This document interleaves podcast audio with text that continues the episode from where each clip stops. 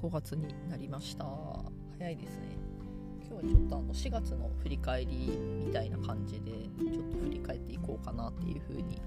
思います。4月結構なんかバタついてる方多かったのかなっていうふうに周りの人見てると思うんですけども結構ねなんかあの私料理代行っていう仕事をしてるんですけどお客さんの家に行ってお客さんのキッチンでお料理をするっていう仕事なんですけど決まった曜日の決まった時間に伺うことが多いんですけど今月、今月というか4月は結構なんかそこでイレギュラーが多かったかなっていうふうに思います。多分なんかお客様もあの会社のことでいろいろバタバタしてたりとかお子さんの新学期とかで結構バタついてたりとかしてなんか割とそのまあでも去年もそうだったかなって思うんですけどそういったちょっとあのイレギュラー関係が多くて割とこういろいろ考えることがありましたでそんな中でですでもですね、まあ、いろいろ自分のその活動というかイベントをやったりとかあの曲がりコーヒーしたりとか朝ごはん会やったりとかなんか結構そのいろいろバリエーションがあって楽しかったなっていう印象です。そうですね、まあ、コーヒー上がりも新しい場所でやったりとかあとまあ朝ごはんの会も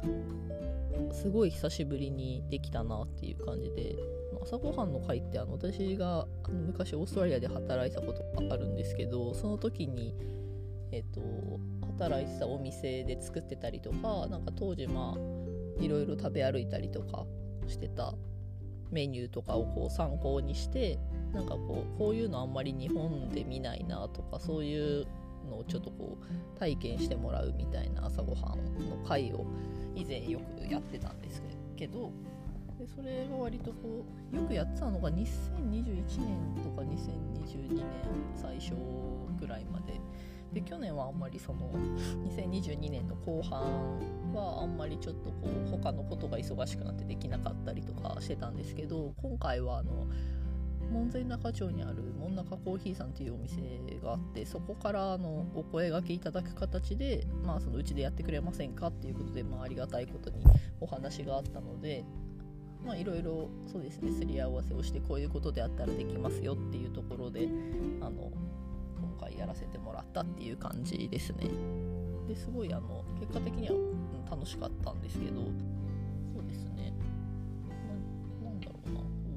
うやっぱり朝ごはんっていいなって改めて思ったしあとやっぱりこう初回新しい場所で初回だったのでまあまあできるだけ確実に喜んでもらえるものをっていうことであのアボカドスマッシュっていうメニューをやりました。まあ、あのサワードウっていう硬いパンを現地で使うんですけど今回はまあ地元のパン屋さん超人気店の トリュフベーカリーさんっていうパン屋さんがあるんですけどそこのパンを使わせてもらって、えー、とこれはサワードではなカンパーニュですかね。カントリーライっていうパンで結構ザクザクですごい美味しかったですね。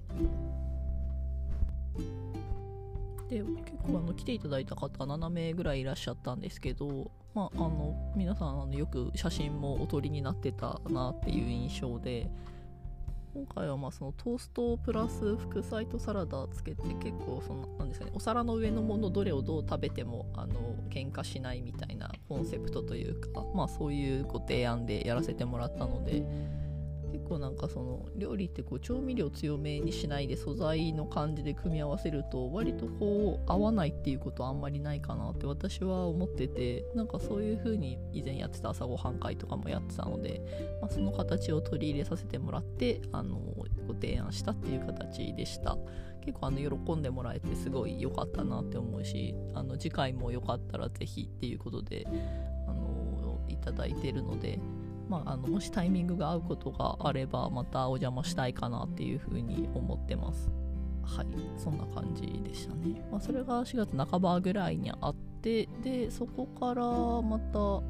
そうですね、まあ、日々淡々とやってるっていう感じだったんですけど、まあ、平日はあのそういったお仕事に行ったりとか、で、今度ゴールデンウィークにあのやるまたイベントがあるんですけど、それの準備というか、まあ、仕込みみたいなことをしながら、そうですね。また曲がりコーヒーやってで曲がりコーヒーの方も今回あの初めて行く場所があってそれもお声がけいただいてあの出店させてもらいました、えっと、そこは中野新橋にあるサザレブックスさんっていう本屋さんなんですけどあのそこのお店がある商店街がってそこの商店街の朝市が行われるっていうことであのその本屋さんもあの何かこう朝市を盛り上げることができないかっていうことで本プラス何かで出店できたらっていうお話をいただいてでまああの以前ちょっとそういったお話をしてたんですね。コーヒースタンドやりたいみたいな話とかも聞いたのであじゃあコーヒーであのやりますっていうことでお返事をしてあのやらせてもらいました。で結構朝早くて8時ぐらいから10時までの出店だったんですけど結構なんか風も強くてまあまあなんかいろいろ勉強になったなっていう感じではありました。でそうですね。結構人も来ていただいて利用していただいてすごいあの良かったなって思う反面あこれはビギナーズラックなんだろうなっていうちょっと なんですねこうマイナスから入る感じもありながらっていう感じででも結果的にはすごくそのコーヒーを待ってる間に本屋さん見てもらったりとかなんかそういった連携もできてすごく新しい組み合わせでいいなって思いましたね。あその新しい組み合わせっていうのはあの普段そういうことで出店本屋さんと出店することってなかったのでなんかやっぱりこう新しいことやると新しい情報が入るなっていうふうに思いました。で本屋さんの方もまああのこういったなんですかねこう出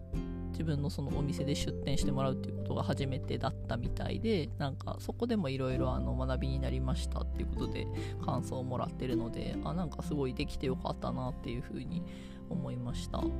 でこれなんか SNS にも書いたんですけど結構やる前はなんか不安なかったわけじゃなくてなんか初めての場所ってやっぱりこうすごいこう読めない部分があってよく行く場所だったらまた違うと思うんですけど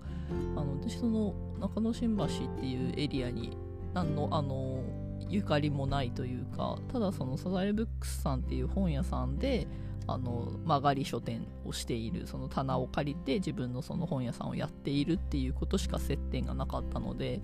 なんかその納本に行く時その本を置きに行く時とか入れ替えに行く時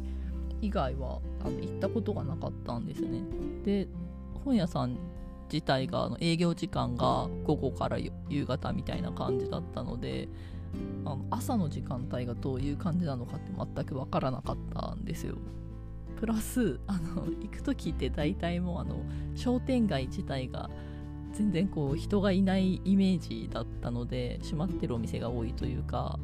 あのそういう感じのイメージだったので大丈夫かなみたいに思う部分はあったんですけどただなんか今回に関してはそのコーヒーを売るというよりも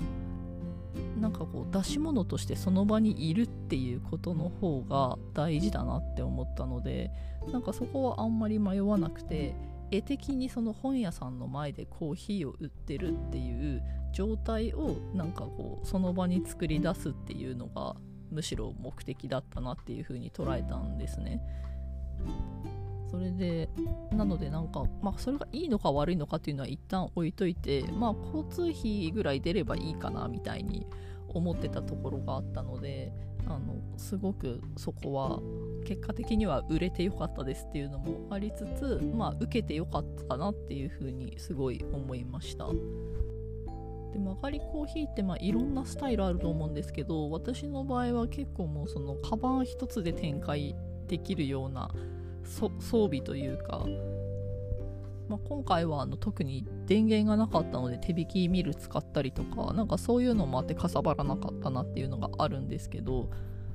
そのパッていってパッてできることだったらまあもうやった方がいいなっていうのは決めてたんですね。っていうのもまあ普段そのサザレブックスの店主さんとお話ししてる中でなんかやっぱりこうお店の話とかまあんまりでも話さないんですけどでもなんか話を聞いてる中でこの人が何でここでお店をやってるのかとかなんかそこでそのどういうスタイルでお店をやられててそこにはなんかどんな願いがあるのかみたいなことをなんかこう知ったり考えたりするのが私が多分好きなんですよね。で曲がり書店みたいなものそのシェア型書店っていうみたいなんですけどそれをやりたいって思ってからが割と私は結構長くてなんか近くとか家の近くとかでもっと行きやすいところでやってるところもあるんですけどあんまりこうピンとこなかったというかというのもあの私自身がやっぱりこう何かをやる上で考えてることとして会う人と出会って応援し合える関係を作りたいっていう風に考えてるところがあるんですね。で結構それは強く思っていてそれがあったので自分がこうここでやりたいって思うところを見つかるまではまあ待ってよみたいな感じだったので実際なんか私も結構ここがいいって思ってやってるんですよね。なんでなんかこう自分のそんなにこう大変じゃなくて協力できることがあるんだったらやっぱりこう協力できた方がいいと思ったし実際やってみるとやっぱりこう自分にも必ず学びがあるはずなのでなんかそういった意味でまあちょっと小さい新しいチャレンジというかなんかこう双方にとってそういうものになったかなっていうふうに思いました。なんかこういったまあ、この音声配信とかもそうなんですけどやる前にすごいこう考えててできればやりたくないんですよね新しいことって。大変だったりとか、まあ、試行錯誤が楽しい部分もあるんですけどやっぱりそれだけじゃないじゃないですか。だからなんかこうできればやりたくないなみたいな自分との戦いだったりとかすると思うのでなんですけどでもやっぱりこうどっかでやった方がいいとかやらないといけないことも分かってるみたいななんかそういう葛藤も味わいながらまあなんかこう押し出されるようにやるみたいなのが結構なんか私自身はすごく多くて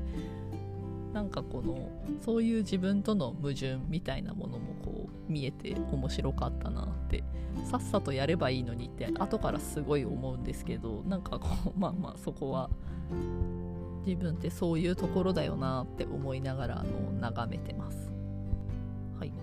でもまあそういった新しいことをなんかお声がけされてやるっていうことがあのすごいやっぱり嬉しいことだなと思ってなんかそういうのってやっぱり自分が普段発信してることとかやってることとかをこう見てくれた上で声をかけてもらってるんだろうなって思うところもあったので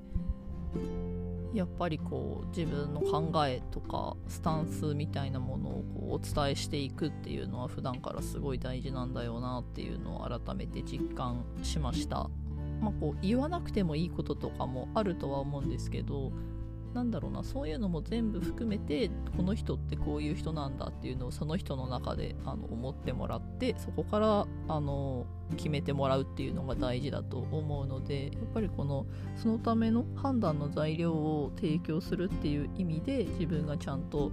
えっと、そういった意思表示だったりとか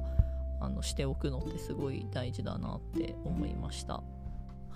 4月いろいろなんかもっとあったような気がしたんですけどちょっと結構ここまで喋ってしまったのでまた何かのタイミングでお話ししたいと思います。はい。最後まで聞いていただきありがとうございました